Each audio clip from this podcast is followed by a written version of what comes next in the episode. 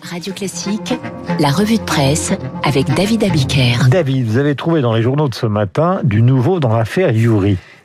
Yuri, vous savez, c'est le jeune tabassé Absolument, oui. le 15 janvier dernier. Alors, il est certes une victime, mais la lecture du Parisien aujourd'hui en France suggère que l'adolescent de 14 ans retrouvé donc en sale état dans le, le 15e arrondissement de Paris aurait participé dans les jours précédents à une expédition au port de Javel, ce que le Parisien appelle un match aller.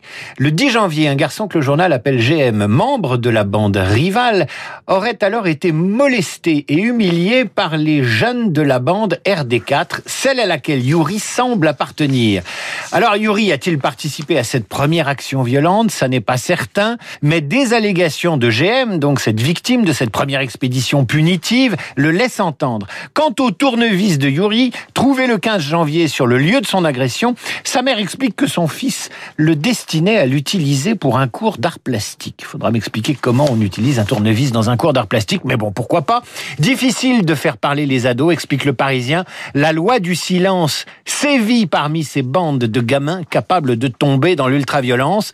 Onze d'entre ont été interpellés et cinq ont été écroués. Quant à ceux qui ont manifesté leur soutien à Yuri via les réseaux sociaux, peut-être un peu trop tôt, ils ont peut-être fait du gamin un martyr alors qu'il n'est qu'une victime et possiblement un acteur de cette guerre des bandes que dénonçait le Figaro il y a deux jours. Les élites secouées par l'affaire Duhamel. Le patron de Sciences Po démissionne un mois après les révélations du livre de Camille Kouchner. Un mois après la démission du président de la Fondation nationale des sciences politiques, Olivier Duhamel. Frédéric Mion a donc annoncé hier son départ de la direction de l'Institut d'études politiques de Paris. Il y reconnaît, dans un communiqué, des erreurs de jugement dans le traitement des allégations dont il avait eu communication en 2018, ainsi que des incohérences dans la manière dont il s'est exprimé sur le déroulement de cette affaire qu'elle a éclaté. Il mesure le trouble qui en résulte et en assume l'entière responsabilité. Rapporte Le Monde, qui est décidément très en pointe sur cette affaire, qui déstabilise ce que ceux qui n'ont jamais supporté le statut d'exception de Sciences Po dans le paysage universitaire français appellent l'école des élites. Mais pas de répit pour les instituts d'études politiques, qu'ils soient de Paris ou de province. Depuis dimanche soir, le hashtag Sciences Sport sur les réseaux sociaux a conduit de très nombreuses étudiantes des IEP à rapporter des faits de harcèlement, d'agression sexuelle ou de viol dont elles auraient été les victimes. La galaxie féministe les croit et les soutient. Des milliers de témoignages selon Libération, en revanche, des enquêtes menées rigoureusement et jusqu'au bout Beaucoup moins. Il semblerait que la direction de certains établissements ait néanmoins fermé les yeux sur des faits rapportés par ses étudiantes et que l'omerta soit une discipline de tronc commun dans certains IEP. De là à jeter la formation dite des élites aux orties, il n'y a qu'un pas que les associations féministes les plus politisées ont franchi hâtivement. La culture du viol, dénominateur commun de la vie scolaire sur les campus des différents IEP, c'est sans doute un peu rapide. Pourquoi pas l'université, pourquoi pas HEC ou la Sorbonne? Elles ne perdent rien pour attendre. En revanche, que la dénonciation de l'inceste et les répliques de MeToo soient utilisées pour déstabiliser l'establishment, ça ne fait aucun doute à la lecture du monde et d'une enquête sur le siècle. Le siècle, justement, club de l'élite, temple de la bienséance, aimerait continuer à dîner en paix. Euh, papier qui sort dans Le Monde demain lisible sur la newsletter du journal. Le papier du Monde commence ainsi, je vous le lis. Ce cénacle parisien, cénacle, je vous rappelle que c'est le lieu où Jésus-Christ réunit les apôtres pour dîner, ce cénacle parisien dont les membres se réunissent un mercredi par mois, s'emploie depuis des semaines à surmonter le scandale Olivier Duhamel, qui en était, je le rappelle, le président. Et le Monde de poser ingénument la question, l'air de pas y toucher. L'affaire Duhamel peut-elle durablement ébranler le siècle? Beaucoup se refusent à y croire. La France éternelle ne vacille pas et le siècle est un peu la France éternelle. Il suffit d'en feuilleter le trombinoscope, c'est toujours le monde qui parle, trombinoscope confidentiel. D'abord, le siècle est masculin à 80%, par les temps qui courent, c'est mal.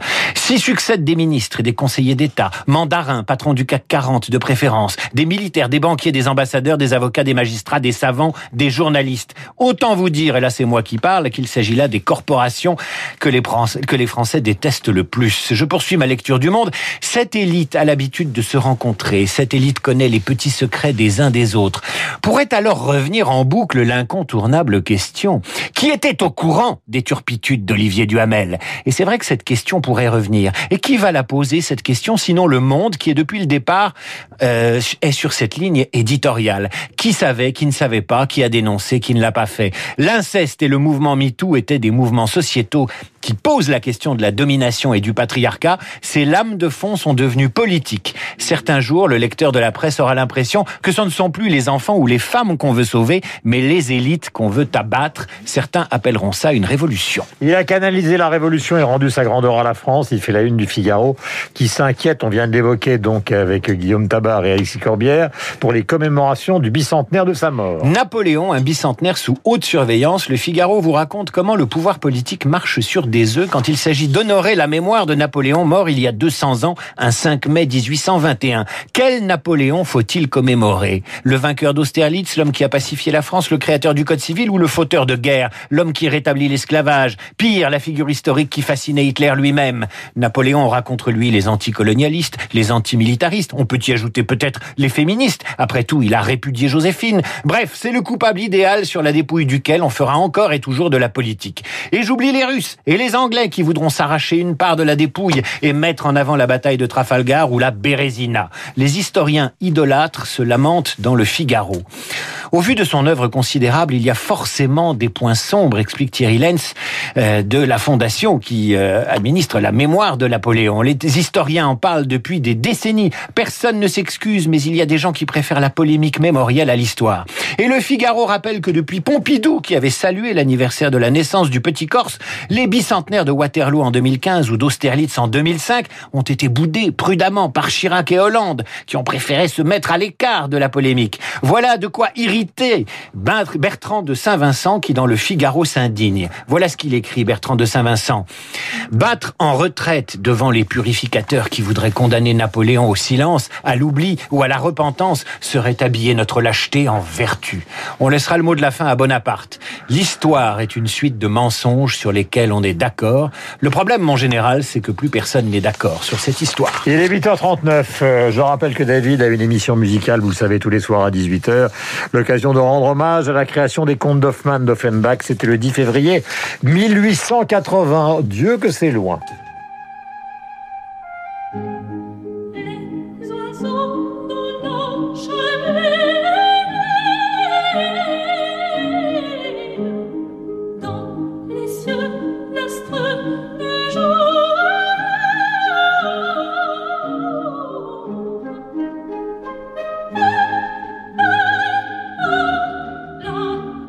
Les oiseaux dans la charmille d'Olympia interprété par euh, l'excellente Nathalie Dessay. Nous avons rendez-vous avec Stéphanie Bataille et avec Philippe Tesson. Il est 8h39, vous êtes sur l'antenne de Radio Classique, Esprit Libre.